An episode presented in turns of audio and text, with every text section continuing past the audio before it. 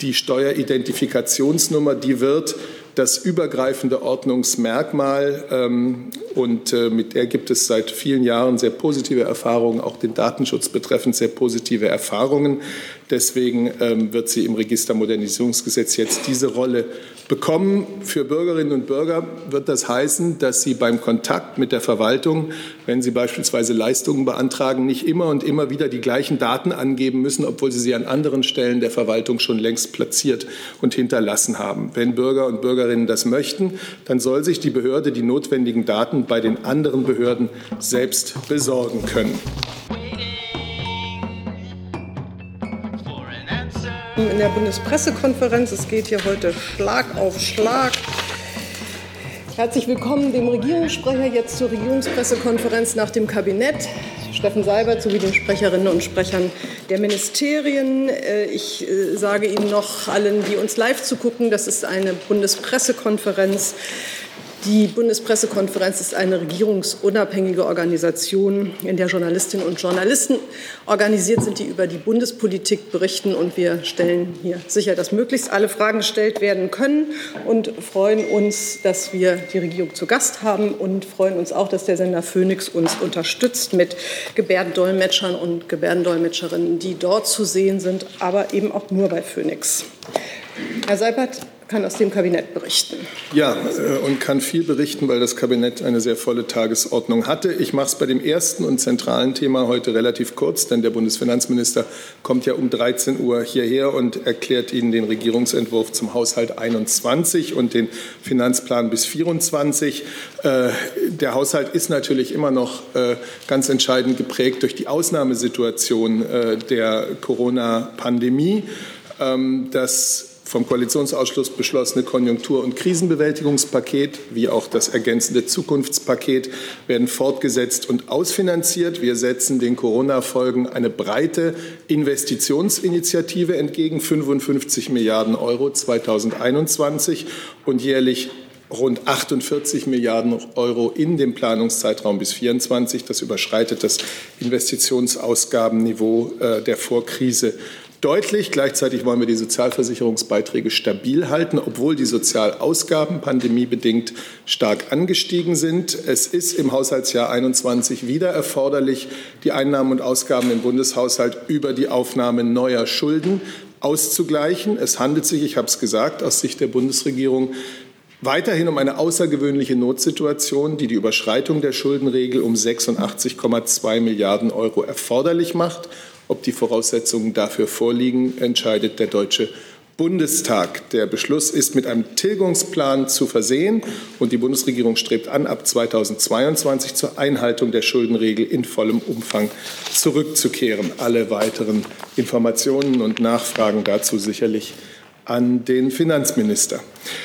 Dann kommt ein sehr wichtiges äh, Gesetz, ähm, das sogenannte Registermodernisierungsgesetz, ein Herzstück der Digitalisierung unserer Verwaltung, könnte man sagen, ähm, vorgelegt vom Bundesinnenminister. Wenn die Verwaltung zunehmend digitalisiert wird, dann muss natürlich auch in der digitalen Kommunikation gewährleistet sein, dass es nicht zu Personenverwechslungen kommt, dass vorhandene Datenbestände in den Registern auch fehlerfrei den Bürgern und Bürgerinnen zugeordnet werden können. Darum geht es in diesem Registermodernisierungsgesetz, das die Voraussetzungen für diese zweifelsfreie digitale Zuordnung schafft. Zentral dabei die Steueridentifikationsnummer, die wird das übergreifende Ordnungsmerkmal ähm, und äh, mit der gibt es seit vielen Jahren sehr positive Erfahrungen, auch den Datenschutz betreffend sehr positive Erfahrungen. Deswegen ähm, wird sie im Registermodernisierungsgesetz jetzt diese Rolle bekommen. Für Bürgerinnen und Bürger wird das heißen, dass sie beim Kontakt mit der Verwaltung, wenn sie beispielsweise Leistungen beantragen, nicht immer und immer wieder die gleichen Daten angeben müssen, obwohl sie sie an anderen Stellen der Verwaltung schon längst platziert und hinterlassen haben. Wenn Bürger und Bürgerinnen das möchten, dann soll sich die Behörde die notwendigen Daten bei den anderen Behörden selbst besorgen können. Dann kamen zwei, zwei äh, Beschlüsse des Bundeskabinetts äh, auf Vorschlag des Bundeswirtschaftsministers, die die Energiewende betreffen. Das eine ist das Bundesbedarfsplangesetz, bei dem es Änderungen geben soll. Damit wird der Ausbau des Stromübertragungsnetzes weiter vorangebracht und der ist für eine erfolgreiche Energiewende ja entscheidend.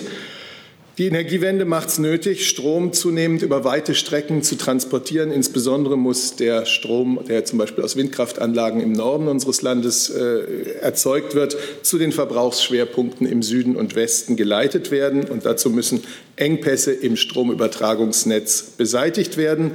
Im Bundesbedarfsplangesetz werden die energiewirtschaftliche Notwendigkeit und der vordringliche Bedarf für zentrale Netzausbauvorhaben festgestellt und diese Liste soll nun, die Liste dieser Vorhaben soll mit der Novelle nun aktualisiert werden. Es werden auch einige Anpassungen in anderen Vorschriften vorgenommen, sodass äh, eine zügige Durchführung von Planungs- und Genehmigungsverfahren gefördert wird. Und dann hat das Kabinett heute noch den Entwurf eines Gesetzes zur Änderung des Erneuerbare Energien Gesetzes beschlossen. Die Bundesregierung will damit als Langfristziel die Treibhausgasneutralität von Erzeugung und Verbrauch des gesamten Stroms in Deutschland vor dem Jahr 2050 gesetzlich verankern und das im Klimaschutzprogramm 2030 enthaltene Ziel eines Anteils erneuerbarer Energien am Bruttostromverbrauch von 65 Prozent bis 2030 umsetzen. Der Gesetzentwurf enthält ambitionierte Ausbaupfade für die einzelnen Erzeugungstechnologien und die dementsprechende Festlegung konkreter Ausschreibungsmengen für diese Technologien. Die Kostenbelastung durch dieses Erneuerbare Energiengesetz soll begrenzt werden mit Maßnahmen, die die weitere Förderung von erneuerbarer Energie günstiger machen sollen und mit Maßnahmen, die sicherstellen, dass der Industrie durch die Pandemie keine Nachteile im EEG entstehen. Wir haben immer gesagt, wichtig ist auch, geradezu entscheidend ist die Akzeptanz in der Bevölkerung für den weiteren Ausbau erneuerbarer Energien. Dem dient ein Instrument, womit Kommunen finanziell beim Ausbau der Windenergie an Land beteiligt werden können. Ein solches Instrument wird eingeführt und auch die wirtschaftlichen und rechtlichen Rahmenbedingungen für den Mieterstrom werden verbessert. Mieterstrom, das ist kurz gesagt, vielleicht grob gesagt, Strom, der in unmittelbarer räumlicher Nähe zum Mieter, zum Abnehmer hergestellt wird und der nicht über die öffentlichen Netze geleitet wird. So, das waren die energiepolitischen Beschlüsse. Dann hat die Bundesjustizministerin den Entwurf eines Gesetzes zur Reform des Vormundschaft- und Betreuungsrechts vorgelegt und dieser ist auch beschlossen worden. Man muss dazu wissen, das Vormundschaftsrecht stammt noch vom Ende des 19. Jahrhunderts ähm, in weiten Teilen jedenfalls. Und es hat sehr detaillierte Regelungen, wie ähm, der Vormund für die Vermögenssorge des Mündels, äh, also wie sich um das Vermögen des Mündels sorgt. Äh, es gibt deutlich weniger Regelungen zur Sorge um die Person. Und das neue Vormundschaftsrecht soll nun wirklich die zu betreuende Person in den Mittelpunkt stellen. Die Erziehungsverantwortung des Vormunds wird dabei deutlicher hervorgehoben und außerdem werden die Rechte der betreuten Personen gestärkt und die Vergütung der sogenannten Vormundschaftsvereine wird eingeführt. Und auch das Betreuungsrecht, das erst 1992 eingeführt wurde, wird grundlegend modernisiert. Das übergeordnete Ziel beider Reformen ist es, die Selbstbestimmung der betroffenen Menschen zu stärken, die Qualität der rechtlichen Betreuung zu verbessern und sicherzustellen, dass eine Betreuung auch nur dann bestellt wird, wenn dies zum Schutz der betroffenen Menschen wirklich erforderlich ist. Dann der Bundesgesundheitsminister, Entwurf eines Gesetzes zur Reform der technischen Assistenzberufe in der Medizin und zur Änderung weiterer Gesetze, MTA-Reformgesetz. Um welche Bevölkerungsgruppe geht es? Im weitesten Sinne um Arzthelferinnen und Arzthelfer, Laborassistenten und Assistentinnen, Röntgenassistenten und Assistentinnen. Diese Berufe werden mit diesem Gesetzentwurf grundlegend reformiert und sie werden zukunftsgerecht weiterentwickelt. Die Pandemie, in der wir stecken, äh, zeigt ja sehr deutlich, wie wichtig diese Menschen sind bei der Versorgung von Patienten und Patientinnen, aber eben auch bei der notwendigen Arbeit in den Laboren. Die bisherigen Berufsbezeichnungen werden ersetzt durch die Berufsbezeichnung medizinische Technologin oder natürlich medizinischer Technologe. Die vier Berufe für Laboratoriumsanalytik, Radiologie, Funktionsdiagnostik und Veterinärmedizin bleiben bestehen. Was ändert sich noch? Die Ausbildungsziele in den jeweiligen Berufen werden modernisiert, das wird konkretisiert, die Ausbildung wird insgesamt neu geordnet. Die Ausbildungsstätten müssen in Zukunft gesetzliche Mindestanforderungen erfüllen. Und diese Mindestqualifikationen von Lehrkräften und Schulleitungen solcher Ausbildungsstätten werden bundeseinheitlich festgelegt. Die praktische Ausbildung wird ausgeweitet und es wird verpflichtend, dass eine angemessene Ausbildungsvergütung gezahlt wird. Schulgeld wie bisher wird in Zukunft untersagt. Gesamtausbildungsdauer weiterhin drei Jahre. Und ein letztes, aber auch das ist wichtig und führt uns wieder zum Thema der Pandemie zurück. Äh, der Bundeswirtschaftsminister hat dem Kabinett vorgelegt, eine Förderrichtlinie Corona-gerechte Um- und Ausrüstung von raumlufttechnischen Anlagen in öffentlichen Gebäuden und Versammlungsstätten. Also die Bundesregierung will die Um- und Aus- und Um- und Aufrüstung von raumlufttechnischen Anlagen in solchen Gebäuden unterstützen. Das betrifft Länder, Kommunen und Träger, die überwiegend öffentlich finanziert werden. Das Ziel ist natürlich, das Infektionsrisiko in Räumen, in denen regelmäßig größere Personenversammlungen stattfinden, gemäß den aktuellen Vorgaben zum Infektionsschutz zu senken. Das können zum Beispiel Kantinen sein, das können Aulen sein oder Hörsäle, aber gibt es auch noch viele andere Beispiele. Wir werden dazu über die Bundesförderung die Um- und Aufrüstung von bestehenden raumlufttechnischen Anlagen und zugehörige Begleitmaßnahmen über einen Investitionszuschuss von 40 Prozent fördern. Es wird eine Bagatellgrenze geben bei förderfähigen Ausgaben in Höhe von 2.000 Euro für kleinere Maßnahmen und von 15.000 Euro für größere Umbauten. Höchstgrenze bei den förderfähigen Ausgaben 100.000 Euro. Und es wird nicht möglich sein, ähm, diese Unterstützung mit anderen Investitionshilfen für dieselben Kosten zu kumulieren. Dieses Programm tritt voraussichtlich am 15. Oktober 20 in Kraft und ist bis Ende 2021 befristet. Vielen Dank, Herr Seibert, für den Bericht aus dem Kabinett. Liebe Hörer, hier sind Thilo und Tyler. Jung und naiv gibt es ja nur durch eure Unterstützung. Hier gibt es keine Werbung, höchstens für uns selbst. Aber wie ihr uns unterstützen könnt oder sogar Produzenten werdet, erfahrt ihr in der Podcast-Beschreibung. Zum Beispiel per PayPal oder Überweisung. Und jetzt geht's weiter. Das Bundeswirtschaftsministerium hat noch einen Termin anzukündigen. Ja, vielen Dank dafür. Genau, ich hatte noch einen Terminhinweis für Sie im Rahmen der ähm, EU-Ratspräsidentschaft. Am Montag, den 28. September, findet äh, die informelle Videokonferenz der für den Tourismus zuständigen Ministerinnen und Minister der Europäischen Union statt. Ähm, der Tourismus Tourismusbeauftragte der Bundesregierung, der parlamentarische Staatssekretär beim Bundesminister für Wirtschaft und Energie, Thomas Barreis, wird diese Videokonferenz äh, leiten. Im Mittelpunkt äh, der Videokonferenz äh, steht der Erfahrungsaustausch zu den Auswirkungen der Corona-Pandemie auf die Tourismuswirtschaft und die damit verbundenen Herausforderungen für die europäische Tourismuspolitik. Ähm, der, es wird dort Pressetermine geben. Wir haben einen Doorstep um 14.50 Uhr von Staatssekretär Herrn Barreis, den Sie im Livestream verfolgen können. Und wir haben eine Presse Pressekonferenz um 8 Uhr, die im BMWI stattfindet. Die können Sie vor Ort oder im Livestream verfolgen. Ähm, und diese äh, Pressekonferenz wird äh, der Staatssekretär Barreis gemeinsam mit dem ähm, für in der EU für Binnenmarkt zuständigen EU-Kommissar äh, Thierry Breton ähm, führen. Ähm, Presseeinladungen hatten wir, hatten wir Ihnen verschickt, auch mit den organisatorischen Hinweisen zum Termin. Wenn Sie noch weitere Fragen haben und zur Anmeldung, können Sie sich gerne an unsere Pressestelle wenden. Vielen Dank. Dann vielen Dank für den Hinweis. Wir haben heute Zeit bis 12.55 Uhr, weil dann die nächste Pressekonferenz ansteht mit dem Bundesfinanzminister, der den Haushalt vorstellt hier. Und deshalb würde ich Sie bitten, die Fragen auch dafür aufzuheben. Ähm, soll, das muss hier irgendein anderes Ministerium noch, äh, hat, findet noch ihr Interesse dazu. Ähm, und sonst äh, würde ich jetzt mal kurz durch das Kabinett, die die Kabinettsthemen geben. Gibt es dazu Fragen? Registermodernisierungsgesetz zur Energiewende. Herr Jessen. Ja, vielleicht habe ich es aber äh, überhört, aber war die Frage des Repowerings von Altanlagen, deren Förderung jetzt ausläuft. Glaube, ein Viertel oder ein Drittel der Anlagen ist da mittelfristig bedroht. Äh, Thema des Kabinetts oder ist da eine Lösung, über die wir seit Wochen und Monaten hören, dass sie kommen soll, gefunden worden? Ja, das BMW. Ja, also zum, zum Thema Repowering äh, gibt es, äh, ist natürlich auch Gegenstand der EG-Novelle.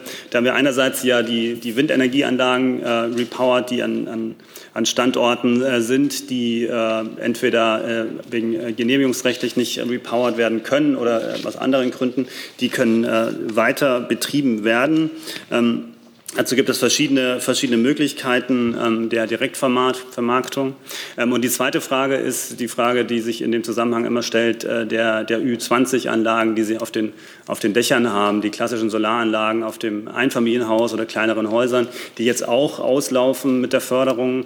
Ähm, das beginnt jetzt, äh, erst sind es erstmal weniger und die Zahl der auslaufenden Förderung wird nochmal deutlich ansteigen über die nächsten Jahre. Dort gibt es eine Regelung, dass die bis 2027 ähm, weiterhin die ihren, ähm, ihren produzierten Strom nicht direkt vermarkten müssen, was natürlich gerade für kleine äh, für, für, für, für, Hauseigentümer, die äh, jetzt äh, nicht äh, in, der, in der Branche aktiver unterwegs sind, äh, natürlich für Schwierigkeiten stellt, obwohl es dort auch schon Angebote gibt. Ähm, aber die kriegen jetzt einfach die einfache Möglichkeit, dass sie ihren Strom weiter den Netzbetreiber andienen können, der sie dann abnimmt ähm, zum Marktpreis abzüglich einer Vermarktungspauschale. Also für diese Anlagen äh, wurde Sorge getragen. Nachfrage, äh, der erste Fall, äh, Repowering von äh, Windenergieanlagen. Da ist ja das Problem, dass die neuen Abstandsregelungen Repowering, also mit äh, größeren äh, Rädern, nicht zulassen. Ähm, wurde da jetzt nur ein Zeitfenster geschaffen, innerhalb dessen dann mit den Ländern, die zuständig sind, ähm, Regelungen gefunden werden können? Oder wie sieht es aus? Das habe ich noch nicht begriffen. Ähm, zu dem Punkt würde ich Ihnen, würde ich Ihnen noch was nachreichen gleich. Danke. Weitere Fragen zum Energie? Bereich sehe ich nicht das Vormundschaftsrecht und dann die MTA-Reform und Herr zu die Raumluft, Herr Rinke. So. Genau, Herr Seibert, ich hätte da zwei Nachfragen. Einmal äh, gibt es eine Obergrenze der Förderung? Also Sie hatten es jetzt für einzelne Projekte gemacht, also es geht um die Luftreinheit, Corona-Zeiten. Ähm, wie groß ist denn das Volumen des äh, Programms insgesamt oder hat es gar keinen Deckel? Und ähm, ich habe nicht ganz verstanden, ist das jetzt nur für Bundesgebäude oder können damit auch öffentliche Gebäude von Ländern und Kommunen, also zum Beispiel auch Schulen, gefördert werden? Also ich hatte gesagt, dass das ein Förderprogramm ist, das sich an Länder, Kommunen und an Träger, die überwiegend öffentlich finanziert sind, richtet. Soweit mein Beitrag. Für den Rest würde ich noch einmal den Kollegen aus dem Wirtschaftsministerium bitten. Die zweite Frage kann ich gerne beantworten. Also das Gesamtvolumen des Programms sind 500 Millionen Euro und die Deckelung ähm, für die förderfähigen Ausgaben beträgt 100.000 Euro. Okay. Gibt es dazu weitere Fragen? Ich, äh, Entschuldigung, dass ich nochmal unterbreche. Ich finde es ein bisschen langweilig, aber die, die, Maskenpflicht, wer da eng zusammensteht, äh, gilt für alle und eng zusammenstehen entspricht nicht den Regeln, die wir hier verabredet haben. Und ich bitte herzlich darauf zu achten. Tourismustreffen. Im Moment keine Fragen, dann habe ich einen Blank mit einer anderen Frage. Ja, an äh, den Regierungssprecher im Zusammenhang mit der Entlassung von Herrn Nawalny aus der stationären Behandlung in der Charité. Ähm, gibt es Erkenntnisse der Bundesregierung, ob Herr Nawalny noch in Berlin oder in Deutschland ist? Äh, quasi, also wissen Sie, wo er ist? Ähm, wird sein Schutz weiterhin sichergestellt? Und nachdem Herr Scholz heute Morgen gesagt hat, ähm, aus seiner Sicht komme, also der Vizekanzler Scholz gesagt hat, das Einstellen, ein Baustopp für Nord Stream 2 nicht in Frage. Das gehört ja zusammen mit dem Thema Nawalny. Äh, schließt sich da die, oder ist das auch Meinung der Bundeskanzlerin, die sich ja wahrscheinlich nicht anschließt, äh, die das zuletzt offen gelassen hat? Also gibt es da eine Entscheidung, Baustopp ähm, Nord Stream 2 oder nicht? Also, ich versuche es mal der Reihe nach. Erstens ist die Bundesregierung sehr erleichtert, dass sich der körperliche Zustand von Herrn Nawalny so gut entwickelt hat, dass er die stationäre Behandlung in der Charité äh, beenden konnte. Das ist sehr ermutigend. Wir wünschen ihm weiterhin eine vollständige Genesung. Äh, zu seinem derzeitigen Aufenthaltsort oder weiteren Plänen müssen Sie ihn oder sein Team befragen. Dafür bin ich nicht zuständig. Jetzt habe ich doch vergessen, womit es weiterging. Ach so, die Frage nach dem Schutz. Da müssten Sie die Berliner Polizei befragen, die ja zuletzt für den Schutz Herrn Nawalnys in der Charité zuständig war. Und zuletzt äh, habe ich Ihnen hier keinen neuen Stand zu dem hier schon viel diskutierten Thema Nord Stream 2 mitzuteilen. Okay, gibt es weitere Fragen zum Thema Nawalny? Dann habe ich, dann machen wir erstmal da weiter, sonst habe ich hier nämlich auch noch Online-Fragen dazu. Passt das jetzt mit dem Mikro? Nee, ich glaube nicht, oder? Jetzt, ja. Jetzt, danke. Ja, Christian Feld, ARD Hauptstadtstudio. Eine Frage an Herrn Alter. Mal angenommen, Herr Nawalny wäre noch in Deutschland. Wie lange könnte er denn in Deutschland bleiben, äh, ohne Asyl zu beantragen und beantragen zu müssen? Und eine Frage an Herrn Seibert. Äh, gibt es ähm, von Seiten der russischen Regierung denn irgendwelche Mithilfe beim Thema Aufklärung, wo Sie sagen, das wäre konstruktiv? Ah, Entschuldigung, ich äh, hier ähm, es gibt da keine feste Frist. Äh, das muss im jeweiligen Einzelfall beurteilt werden. Zuständig sind die jeweiligen Ausländerbehörden. Ähm, es gibt keine sozusagen endliche Frist, äh, äh, die gilt für Aufenthaltstitel, die gegebenenfalls erteilt werden. Also diese Frage kann man pauschal nicht beantworten. Ich habe jetzt. Äh, da war noch eine Frage an mich, wenn ich das ja, darf. Ähm, also, es gibt dazu leider auch nichts Neues zu sagen, aber so wie Sie die Frage formulieren, Mithilfe bei der Aufklärung, suggeriert das, dass äh, die Bundesregierung oder deutsche Stellen diese Aufklärung ähm, als Auftrag haben. Das ist aber ja nicht so. Äh, die Tat, das Verbrechen ist in Russland begangen worden und deswegen unser dringender Appell äh, seit geraumer Zeit an Russland, sich zu diesem Verbrechen zu äußern, zu erklären. Kurze Nachfrage. Nachfrage erstmal. Nachfrage, wenn ich darf. Dann präzisiere ich meine Frage. Gibt es irgendetwas, äh, was Russland geliefert hat, was die Kriterien erfüllen würde, die Sie im, im aufgestellt haben, ähm, welche Erwartungen Sie an die russische, russische Regierung haben? Ich habe da keinen neuen Stand, den ich Ihnen hier heute verkünden könnte. So, Herr Scholk war dazu oder ich mache hier erstmal die Online-Fragen wie Sie möchten. Ganz kurz nur dazu, ja? was ist denn Herr Seibert jetzt mit dem zweiten russischen Rechtshilfeersuchen? Das sollte ja irgendwann äh, besprochen werden in der Regierung. Da müsste ich Sie an das Justizministerium verbinden. Das verbinden. ist das vom 14. September. Das ist das vom 14. September. Richtig. Okay, das doppelt sich hier nämlich.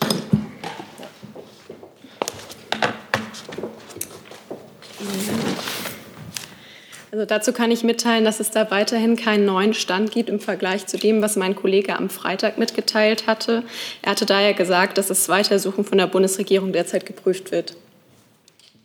Okay, damit äh, Frau Rose, die vom äh, russischen Radiosender Echo Moskwi fragt, auch nach dem September, äh, nach dem, dem Ersuchen vom 14. September scheint mir damit beantwortet. Auch Ihre Frage, wo sich Herr Nawalny im Moment äh, auf hält, ob Ihnen das bekannt ist, der Bundesregierung. Das hatten Sie ja hatte ich, äh, beantwortet. denke ich, beantwortet. Und dann gibt es noch die Frage von Anton Dulgonow von der Nachrichtenagentur TASS, äh, der nach den Proben von Herrn Nawalny fragt. Die OVCW hatte letzte Woche mitgeteilt, dass sie die untersucht hat und die, er fragt, ob die Bundesregierung bereits über die Ergebnisse informiert wurde.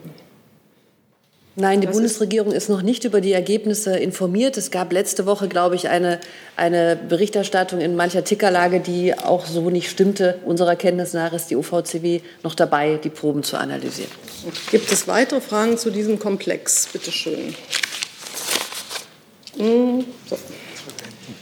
Äh, Herr Sabat, Sie sagten, es gibt keinen neuen Stand bei Nord Stream 2. Äh, gibt es denn einen neuen Stand in der Frage allgemeiner gefragt nach äh, Sanktionen? Wird das, nun ist der EU-Gipfel ja verschoben worden, wird das die Staats- und Regierungschefs beim EU-Gipfel kommende Woche beschäftigen? Gut, das kann ich Ihnen naturgemäß heute nicht sagen, äh, was außer den vorgesehenen Themen Verhältnis der EU zu China, Verhältnis der EU zur Türkei, das sind die vorgesehenen außenpolitischen Themen, noch eine Rolle spielen wird. Wir sind weiterhin äh, im Kontakt und im Gespräch mit unseren Partnern in der EU und wir werden es zunehmend sein, äh, um zu beurteilen, wie Russlands Einlassungen zu bewerten und wie darauf zu reagieren ist. Weitere Fragen dazu sehe ich nicht. Zu Nawalny, Herr Delfs? Ja, da sind wir ja eigentlich auch schon so halb. Bitte. Herr Seibert, nochmal zurückkommen zur Frage nach Nord Stream. Ähm, die Äußerung von Herrn Scholz heute, heißt das, er hat die Äußerung gemacht ohne Wissen und Rückendeckung der Kanzlerin oder hat er damit schon auch die Meinung der Kanzlerin zum Ausdruck gebracht? Wir haben hier zum Thema Nord Stream 2 wirklich sehr umfassend äh, ja schon gesprochen. Ich kann Ihnen heute keinen neuen Sachstand äh, mitteilen. Ähm, die Bundeskanzlerin und der Vizekanzler und der Außenminister und äh, alle anderen Minister sind im engen und guten Kontakt. Okay, jetzt noch mal zu diesem Thema, Herr Jessen. Frau Adebar, teilt der Außenminister die Meinung äh, des Vizekanzlers? Sie gehören derselben Partei an. Ich spreche hier für das Auswärtige Amt und ich glaube, Herr Seibert hat gerade das gesagt, was zu sagen ist im Moment. Das äh, erschließt sich mir aber nicht, ähm, was es ist. Herr Seibert ist der Sprecher der Bundeskanzlerin und der, ich frage jetzt explizit, ähm, ob Herr Maas die Position von Herrn Scholz teilt. Wenn ich bescheiden darauf hinweisen darf, heiße ich Regierungssprecher. Also es Ja, ist schon noch ist ein bisschen weiter. Ja. Dann Ich verweise Sie auf die Äußerung des Außenministers Ja. zu Nord Stream 2 und auch zu dem äh, guten Kontakt und zu dem, was Herr Seibert gerade gesagt hat. Jetzt weiß ich immer noch nicht, ob Herr Maas diese explizite Position von Herrn Scholz teilt. Bitte helfen Sie mir. Wir haben Ihnen zu dem Thema für die Bundesregierung hier heute nichts Neues mitzuteilen. Gut, das Thema können wir, glaube ich, verlassen. Herr Scholkber hat ein neues Thema. Ja, Herr Seibert, ähm, Alexander Lukaschenko ist heute in einer geheimen Veranstaltung als sein Amt angetreten. Ähm, wer ist er nun für Sie, für die Bundesregierung? Ist er ein rechtmäßiger Präsident eines europäischen Landes? Zunächst mal will ich sagen, dass diese Zeremonie heimlich vorbereitet und unter Ausschluss der Öffentlichkeit durchgeführt wurde, ist ja schon sehr bezeichnend. Äh, noch einmal zurück zu den Präsidentschaftswahlen in Belarus vom 9. August. Die haben, wie wir es damals sehr klar gesagt haben, den Mindestanforderungen demokratischer Wahlen in keiner Weise genügt. Sie waren weder fair noch waren sie frei. Und deshalb, wie die Bundeskanzlerin hier gesagt hat, kann man die Ergebnisse dieser Wahlen auch nicht anerkennen. Herr Lukaschenka kann sich dementsprechend auch nach dieser heutigen Zeremonie nicht auf eine demokratische Legitimierung berufen, ähm, die ja die Voraussetzung wäre, um ihn als legitimen Präsidenten von Belarus anzuerkennen. Das ist die, das, was ich dazu sagen kann. Der europäische Außenminister Borrell hat ihn, äh, Lukaschenko, mit Maduro verglichen. Also äh, die Wahlen in Venezuela 18 wurden ja auch von der EU und von Deutschland auch nicht anerkannt. Aber immerhin bleibt Maduro eine Person, die die Regierung leitet in einem Land. Äh, ist dieser Vergleich für Sie auch möglich in Bezug auf äh, Weißrussland? Ich möchte hier keine Vergleiche machen. Wir betrachten die Situation in Weißrussland und sie stellt sich für uns sehr klar dar. Es ist eine, äh, eine nicht freie, nicht demokratische Präsidentschaftswahl gewesen, die dementsprechend auch keine demokratische Legitimierung gibt äh, für eine solche Zeremonie, wie sie heute stattgefunden hat. Das ist das. Und unsere Grundforderungen, die bleiben, äh, ob das nun heute so stattgefunden hat oder nicht, die bleiben die gleichen. Es muss aufhören, dass Lukaschenko und sein Machtapparat äh, gegen friedlich demonstrierende Menschen brutale Gewalt einsetzt. Es muss aufhören, dass friedlich demonstrierende Menschen zu politischen Gefangenen werden und hinter den Mauern dieser Gefängnisse aufs Übelste misshandelt werden. Also Freilassung aller dieser politischen Gefangenen. Und drittens braucht es einen nationalen Dialog. Einen anderen Weg äh, aus dieser Krise kann man kaum erkennen. So, jetzt geht es da weiter und dann Herr Brösler. Zu diesem Thema, ja? Ja, bitte. Nur ganz kurze Nachfrage. Wird die Kanzlerin Herrn Lukaschenko zur Amtsübernahme gratulieren? Ich kann Ihnen das nicht sagen, aber damit rechne ich nicht nach dem, was ich jetzt hier gesagt habe. Herr Brösler.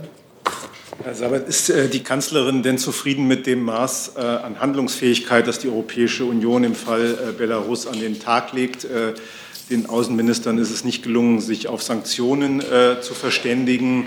Äh, ist die Kanzlerin der Meinung, dass zum Beispiel Sanktionen gegen Herrn Lukaschenko jetzt an der Zeit wären? Also die Bundesregierung bedauert, dass es jetzt nicht möglich war, Sanktionen äh, in Kraft zu setzen. Es ist und es bleibt unser Ziel, ähm, zeitnah solche restriktiven Maßnahmen zu ergreifen. Und da werden wir auch weiterhin mit all unseren europäischen Partnern sehr intensiv darüber reden.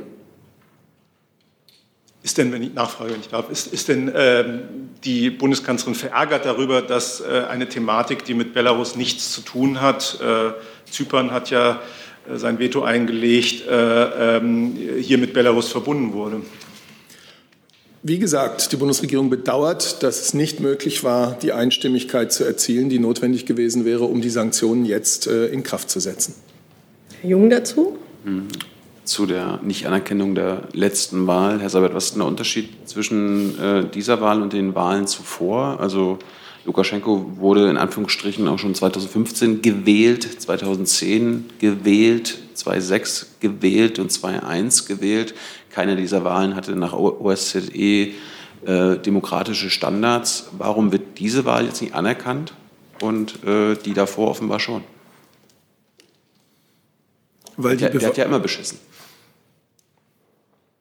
Gut, wir schauen und haben zu tun mit den Ergebnissen der Wahl vom 9. August 2020, die im Übrigen noch gefolgt waren durch tagtägliche, tagtägliches brutales Vorgehen gegen die eigene Bevölkerung, wie ich es gerade gesagt habe.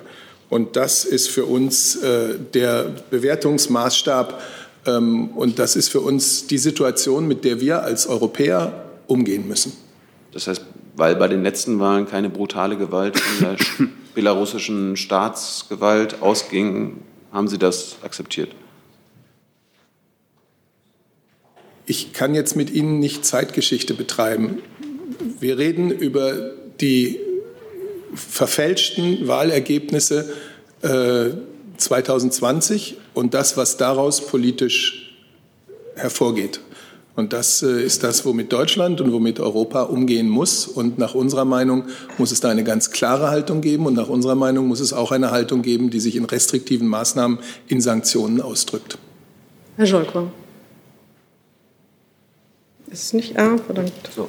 Frau Adebar, eine Frage an das Außenministerium. Gibt es denn auf diplomatischen Wege eine Möglichkeit, äh, die deutsche Position klarzumachen, zum Beispiel den das Niveau der diplomatischen Beziehungen zu Weißrussland abzusenken und plant das Auswärtige Amt irgendwelche Schritte in dieser äh, Hinsicht?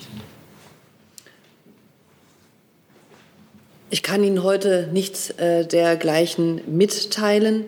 Wir sind im Moment mit unserer Botschaft in Minsk ähm, aktiv, um unsere Position zu vertreten, um unsere Grundsätze und unsere Ansichten dort deutlich zu machen ähm, und auch um den Kontakt dort zur Zivilgesellschaft äh, zu halten. Und ähm, diese Vertretung im Moment dort hat, hat auch diese Aufgabe. Insofern sind wir dort repräsentiert in einer schwierigen Zeit mit unserer Botschaft. Ähm, und ich kann Ihnen heute hier keine ähm, Schritte im, bezüglich solcher Fragen ankündigen, die Sie angesprochen haben. Klar ist, dass wir uns wünschen, dass es innerhalb der EU eine Einigung gibt, ähm, darauf, dass man zu Sanktionen in diesem Bereich kommt. Die streben wir nach wie vor an und wünschen uns, dass es schnell passiert. Jetzt habe ich noch Herrn Jessen zu diesem Thema. Ich habe aber noch weitere Wortmeldungen zu anderen Themen. Äh, würde das Thema dann gerne verlassen. Gibt es da noch weitere Wortmeldungen zu? Das scheint mir nicht der Fall zu sein. Dann hat Herr Jessen noch mal das Wort. Ja, Frage an Frau Adebar schließt direkt an das vorherige an. Welchen Status hat die belarussische Botschaft äh, in Berlin zurzeit? Wenn äh, der Präsident keine Legitimation hat, ist dann für das Auswärtige Amt die äh, Vertretung Belarus in Deutschland äh, eine demokratisch legitimierte Vertretung? Die Botschaften sind Botschaften des jeweiligen Staates, nicht einer Regierung. Wenn ich Ihnen aber etwas anderes ähm, oder darüber hinausgehendes noch mitteilen kann, würde ich das gern nachreichen. Aber der völkerrechtliche Grundsatz ist, dass die Botschaft eines Staates ähm, ist und nicht einer Regierung, die ja in allen Ländern, demokratischen und überall immer jeweils wechseln. Herr Delfs hat ein neues Thema. Das war, ja, steht eben nicht dran. Äh, der Kollege von der ARD, das hat, war, hatte sich erledigt. Okay, dann geht es äh, da weiter. Ja, habe ich gesehen, aber. Uwe Jahn, ARD Hauptstadtstudio Hörfunk. Eine Frage an den Kollegen vom äh, Bundesverkehrsministerium. Es geht um den runden Tisch zur Maskenpflicht in öffentlichen Verkehrsmitteln. Die Vertreterin sehe ich gerade, Verzeihung. ähm, Wenn Sie noch einen Moment warten, bis die sich hingesetzt hat, dann kann sie viel besser zuhören. Ich weiß, dass Sie ein Spezialist im Zuhören sind, aber dachte, ich rede einfach drüber. ähm, also es geht um den runden Tisch zur Maskenpflicht und der, deren Durchsetzung in öffentlichen Personenverkehrsmitteln. Frage, ähm, was wird da etwas beschlossen? Was werden die Folgen dieser Tagung heute sein? Und ist eine Unterrichtung der Presse geplant? Und wenn ja, wie und wann? Herzlichen Dank äh, für Ihre Frage. Aktuell lau laufen auch noch die ähm, Debatten. Ähm, bis jetzt habe ich ja noch kein Signal bekommen, bis wann das Gespräch beendet ist. Ähm, es sind ja auf Einladung von unserem Hause und unter Leitung unserer Staatssekretärin Frau Dr. Zieschang äh, findet heute der runde Tisch statt zum Thema der effektiven Durchsetzung der Maskenpflicht im öffentlichen Personenverkehr. Das ist der Inhalt. Ziel ist es dabei, ähm, zu einem gemeinsamen Schulterschluss zu kommen mit allen Beteiligten und halt auch noch mal für die Durchsetzung der Maskenpflicht weitere Maßnahmen oder auch Erklärungen abzugeben. Den Inhalten kann ich natürlich jetzt an dieser Stelle nicht vorgreifen. Ähm, wir werden natürlich selbstverständlich, ähm, falls es Ergebnisse gibt, in welchem Rahmen auch immer, wie gesagt, dem kann ich jetzt nicht vorgreifen, natürlich unterrichten. Eine Pressekonferenz als solches ist zum jetzigen Zeit nicht geplant. Das heißt, es gibt eine schriftliche Erklärung aus Ihrem Haus? Genau. Alles klar, danke. Gibt es zu dem Thema weitere Fragen? Das ist nicht der Fall. Frau Adebar hat was. Ich habe eine, eine kurze Nachricht, äh, Nachreichung zum Thema ähm, diplomatisches Verhalten zu Belarus. Ähm, wir hatten bereits, das war mir entfallen, dank an die Kollegen im Auswärtigen Amt, die deutsch-belarussische Beratergruppe ausgesetzt. Das heißt, es ist sozusagen auch ein, ein Zeichen gewesen, was wir ähm, in dieser Zeit gesetzt hatten, dass wir mit der Regierung, das ist jetzt ein paar Wochen her, ähm, diese Beratergruppe im Moment nicht durchführen. Das ähm, ist ein diplomatisches Zeichen, wo in die Richtung fragten Sie. Okay, daraus ergeben sich jetzt keine weiteren neuen Fragen. Dann habe ich Herrn Rinke mit einem anderen Thema. Genau, eine Frage an Herrn Seibert. Es geht um das Thema China und Klima. Ähm, die chinesischen Klimaschutzziele waren ja auch äh, Thema bei den EU-China-Verhandlungen gewesen. Jetzt hat die chinesische Regierung angekündigt, CO2-Neutralität bis 2060, Höhepunkt des CO2-Ausstoßes vor 2030. Deswegen hätte ich ganz gerne gewusst, ob das ähm, aus Sicht der Bundesregierung, die Kanzlerin hat es ja selber angesprochen gehabt, ähm, zufriedenstellend ist oder ob Sie sich mehr erhofft hätten. Ja, ich muss Ihnen eine, Nach äh, eine, eine Information dazu nachreichen. Kann ich jetzt nicht aus dem Hut. Okay. So. Herr Jung. Vielleicht kann auch das Umweltministerium dazu noch Stellung nehmen, weil wenn China erst in zehn Jahren den Höchststand seiner CO2-Emissionen erreichen will, das kann ja die Bundesregierung und die EU nicht gutheißen.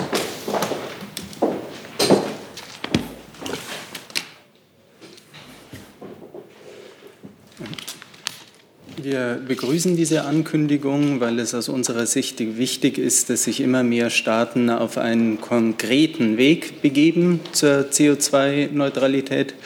Und bislang hatte China ja überhaupt kein Ziel.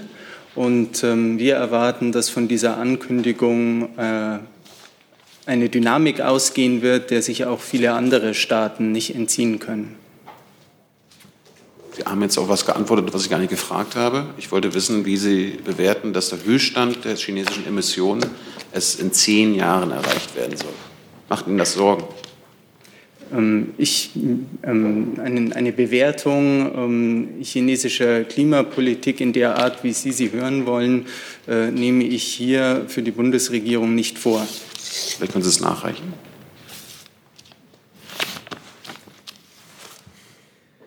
Gut, jetzt äh, kommen, komm, ich habe hier im Saal jetzt im Moment keine weiteren Fragen. Herrn Rinke, ich gehe jetzt aber erst noch mal hier online. Ähm, der ist eine Frage von äh, Andreas Reuter vom ARD-Radio. Der fragt nach das Auswärtige Amt nach der Jordanienreise von Herrn Minister Maas. Der Außenminister wird sich in Jordanien mit den Amtskollegen aus Frankreich, Ägypten und Jordanien treffen. Wird es eine neue Initiative in Sachen Nahostfriedensprozess geben, beziehungsweise was ist der Zweck dieses Treffens, fragt er. Das würde ich Ihnen gerne nachreichen. Ähm, ja. Okay. Ich würde noch was sagen zu einem anderen außenpolitischen Thema. Ja, ähm, Auch gerne? Ja. Ja, bitte. Also da wir gerade bei außenpolitischen Themen sind und da ich nicht weiß, ob in der noch verbleibenden Zeit dazu eine Frage kommt, würde ich gerne zur Situation im östlichen Mittelmeer und dem Konflikt zwischen der Türkei und Griechenland etwas sagen. Und zwar würde ich gerne sagen, dass die Bundesregierung ausdrücklich begrüßt, dass Griechenland und die Türkei sich darauf geeinigt haben, sehr bald die sogenannten Exploratory Talks, also die bilateralen Sondierungsgespräche, wieder aufzunehmen. Das ist ein sehr positives Zeichen dafür, dass beide Seiten gewillt sind, eine Lösung der strittigen Fragen hinsichtlich der Seegrenzen im östlichen Mittelmeer im Dialog und auf Grundlage des internationalen Rechts zu finden. Wir haben immer gesagt, und das gilt auch weiterhin, Deeskalation und Dialog aller Beteiligten, das ist der Weg zu dauerhaften Lösungen für die strittigen Fragen im östlichen Mittelmeer. Und insofern ist diese Einigung auf eine Wiederaufnahme der Gespräche zwischen Griechenland und der Türkei ein wichtiger Schritt für das bilaterale Verhältnis zwischen unseren Partnern in Griechenland und der Türkei, aber auch insgesamt eine gute Nachricht für die Stabilität der Region und für die europäisch-türkischen Beziehungen. Es ist aus unserer Sicht jetzt natürlich wichtig, dass diese Gespräche auch bald beginnen und dass so auch weiter Vertrauen aufgebaut wird. Gibt es dazu weitere Fragen? Herr Rinke, bitte. Ja. Herr Seibert, was bedeutet das für den EU-Gipfel? Äh, dort hatte Zypern ja, wir hatten das vorhin im anderen Kontext Belarus, Zypern äh, Sanktionen gegen die Türkei gefordert. Heißt das, dass die Bundesregierung im Moment EU-Sanktionen gegen die Türkei nicht befürworten würde? Zunächst einmal ist es wichtig, dass beide Länder dieses positive Zeichen, diese Bereitschaft zum Gespräch signalisiert haben und das aufgrund einer Einigung, die sie miteinander erzielt haben. So, das ist erstmal nach vielen Wochen ja eigentlich das erste wirklich positive Zeichen. Und ähm, jetzt würde ich nicht weiter auf den äh, ja auf nächste Woche verschobenen Europäischen Rat äh, schon mich äußern wollen. Wir haben das Gefühl, dass das helfen kann, ähm, bei diesem Rat sozusagen das europäisch-türkische Verhältnis, aber eben auch die Solidarität mit Griechenland und Zypern äh, auszudrücken. Kann ich es nochmal anders fragen? Solange diese Gespräche zwischen Griechenland und der Türkei laufen, halten Sie dann Sanktionen für sinnvoll? Ich werde mich jetzt vor dem Europäischen Rat hierzu nicht äußern. Wir haben als Bundesregierung das Interesse oder wir teilen das Interesse an ganz umfangreichen und konstruktiven Beziehungen zwischen der Europäischen Union und der Türkei, wie es der hohe Vertreter Herr Borrell ja auch ausgedrückt hat. Europa und die Türkei teilen viele Interessen. Es gibt ein großes Potenzial für eine vertiefte Zusammenarbeit. Fragen der wirtschaftlichen Zusammenarbeit, der regionalen Stabilität, auch der Migration. Und in diesem Sinne ist es gut, dass bei dem kommenden Europäischen Rat genau diese Beziehungen zwischen der EU und der Türkei beraten werden. Dazu sehe ich keine weiteren Fragen. Herr Rinke, hatten Sie noch ein anderes Thema, was Sie ansprechen wollten? Sonst kann ich aber auch erst mal das Finanzministerium äh, bitten. Ich habe hier eine Frage, die sich ein bisschen wie ein Roman liest. Da geht es um das Thema Geldwäsche. Und vielleicht nehmen Sie erst mal Platz. Die Frage ist äh, vom Kollegen Markus Engert von BuzzFeed News, der für das Konsortium internationaler Redaktionen fragt, die die FinCEN-Files-Recherche äh, veröffentlicht haben. Und die Frage richtet sich an Herrn Seibert und an das Bundesfinanzministerium. Die Recherchen zu den FinCEN-Files zeigen, dass die Commerzbank zwischen 2010 und 2013 eine Milliarde Euro in Banknoten an die russische Svias Bank verkauft hat, die schon damals beschuldigt wurde, Syrien-Sanktionen zu umgehen und einen Anteil daran zu haben, dass das Assad-Regime den Krieg in Syrien weiterführen konnte. Eine Abteilung der Commerzbank in New York hatte 2014 bei der für Banknotenhandel zuständigen Abteilung in der Zentrale in Frankfurt nachgefragt, ob man dazu weitere Informationen bereitstellen könnte, wurde dort aber ohne Informationen abgespeist. Ich zitiere hier, ja. Dies geschah zu einer Zeit, in der der Bund bereits Großaktionär der Commerzbank war und auch Vertreter im Aufsichtsrat hatte. Dazu gibt es drei Fragen ob der Bund von der Commerzbank über diesen Vorgang proaktiv informiert worden ist und wenn ja, wann und wie ausführlich. Zweitens, wie bewertet die Bundesregierung diese Vorgänge? Und drittens, angesichts zahlreicher weiterer schwerer Vorwürfe aus den FinCEN-Files, wann muss sich der Aufsicht, wann muss sich bei Aufsicht und Kontrolle der Geldwäschebekämpfung äh, was muss sich bei Aufsicht und Kontrolle der Geldwäschebekämpfung ändern? Das ist ja eine Frage, die schon häufiger gestellt wurde hier. Und wer ist dafür in der Pflicht? Ähm, ich kann sagen, dass ähm, es gibt eine Bundesbeteiligung an der Commerzbank, die wird gehalten durch die Finanzagentur. Die ähm, Vertreter des Bundes sind insoweit ähm, unabhängig und nicht weisungsgebunden und es erfolgt auch nicht ein Bericht äh, über die Geschäftstätigkeit in die andere Richtung, also an uns. Zu den konkret genannten Vorgängen kann ich nichts, die kann ich nicht weiter beurteilen. Und jetzt war noch die dritte Frage nach, der, nach den Reformen, was sich aber Aufsicht und Kontrolle ändern muss. Genau. Ähm, die Äußerung äh, des Ministers in Bezug zum Wirecard-Komplex haben wir ja schon häufiger genannt, dass äh, wir ähm, die ähm, Finanzaufsicht groß äh, reformieren werden. Gest, am Mittwoch hatte ich das, am Montag hatte ich dazu gesagt, dass wir auch ein Beraterprojekt auf den Weg gebracht haben und die Reformbemühungen laufen. Und wenn wir es zu berichten haben, dann werden wir das hier tun. Gibt es dazu weitere Fragen? Das ist nicht der Fall. Wenn Sie sich vielleicht freundlicherweise mal da auseinanderstellen würden, das wäre super einfach. Herr Wagner, ja, bitte Eine schön. Nachlieferung hätte ich noch für Herrn Jessen zum Thema ähm, Altanlagen. Ähm, Nochmal die Regelung konkret zum Thema Altanlagen ist im EEG-Entwurf so, äh, Betreiber kleiner Anlagen bis 100 kW können den in der Anlage erzeugten Strom bis Ende 2027 auch dem Netzbetreiber zur Verfügung stellen und erhalten hier den Marktwert abzüglich Vermarktungskosten. Und für groß, größere Anlagen gilt hier, äh, die, also die Anlagen, die über 100 kW sind, äh, gilt, dass diese Übergangsfrist bis 2021 gilt. Im Übrigen ähm, ist äh, der Weiterbetrieb durch Direktvermarktung äh, möglich. Und die Frage, die zum Repowering war, also das, das, äh, die Frage, ob eine einzelne Anlage im, im Re repowered werden kann, das ist keine Frage des EEGs, sondern das ist eigentlich eine Frage, die im, im Genehmigungsrecht dann äh, in den Ländern oder in den jeweiligen Flächennutzungsplanen ähm, dann im Einzelfall zu prüfen ist. Das ist keine sozusagen generelle Frage des äh, EEGs. Scheint damit geklärt zu sein.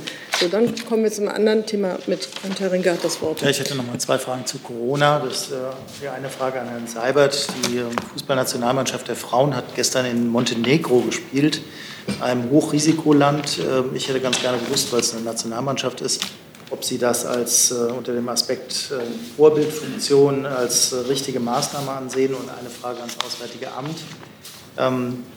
Angesichts der steigenden Zahlen, äh, wie in der letzten Woche, die Frage, gibt es neue Reisewarnungen und Risikoeinschätzungen? Danke.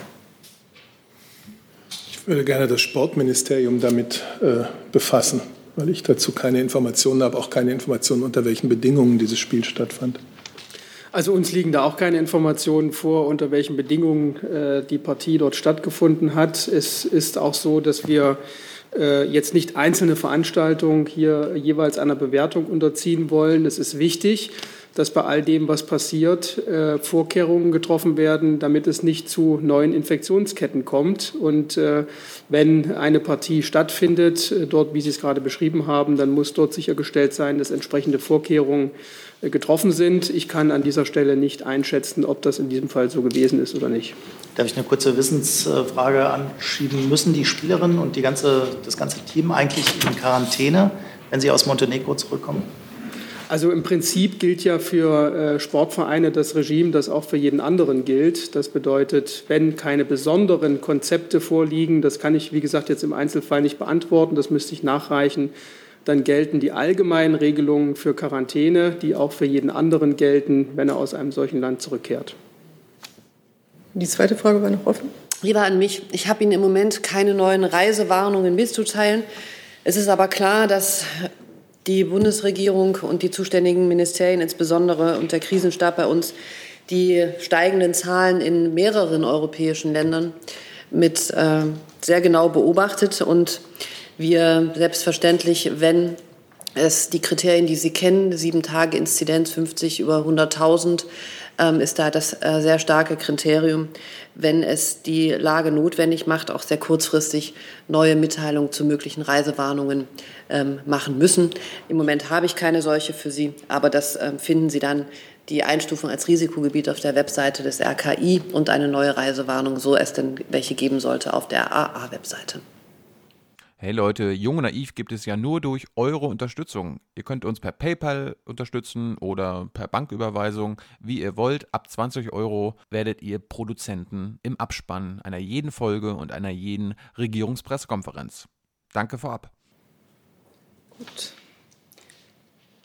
Herr Seibert, Sie sind noch mal gefragt, wie Sie die ähm, wie die Bundeskanzlerin die FinCEN-Files-Recherchen im Allgemeinen und die Commerzbank-Vorwürfe im Besonderen bewertet, fragt Markus Enger von BuzzFeed News. Gut, zu dem Besonderen hat sich die Kollegin aus dem Finanzministerium geäußert. Da habe ich nichts hinzuzufügen. Für die Bundeskanzlerin wie für die ganze Regierung kann ich noch einmal wiederholen, was auch am Montag hier gesagt ist. Gesagt wurde, die Bekämpfung von Geldwäsche, von Terrorismusfinanzierung, das ist in unserer Finanzmarktpolitik ein ganz wichtiges Anliegen. Und es ist gut und effizient, effizient, dass im Kampf gegen Geldwäsche und Terrorismusfinanzierung auf europäischer Ebene ähm, und auch auf internationaler Ebene einheitliche Standards festgelegt äh, worden sind. Es ist Aufgabe der, wie man so sagt, geldwäscherechtlich Verpflichteten, Verdachtsmeldungen mit Blick auf Geldwäsche beispielsweise eben zu übermitteln an die FIU, Darüber ist hier äh, auch am Montag ausgiebig gesprochen worden, wie diese Zentralstelle für Finanztransaktionsuntersuchungen in den letzten Jahren durch die Bundesregierung äh, sehr stark aufgewertet und aufgestockt wurde. Und die leitet strafrechtlich, strafrechtlich relevante Sachverhalte dann an die Strafverfolgungsbehörden weiter. Für uns ist klar, die Vorwürfe, die in diesen FinCEN-Files und in der Berichterstattung enthalten sind, die müssen von den zuständigen Behörden untersucht und aufgeklärt werden. So, mit Blick auf die Uhr sind wir am Ende dieser Pressekonferenz. Ich danke unseren Gästen herzlich für ihr Kommen und allen, die Fragen gestellt haben, ebenso und schließe die Pressekonferenz.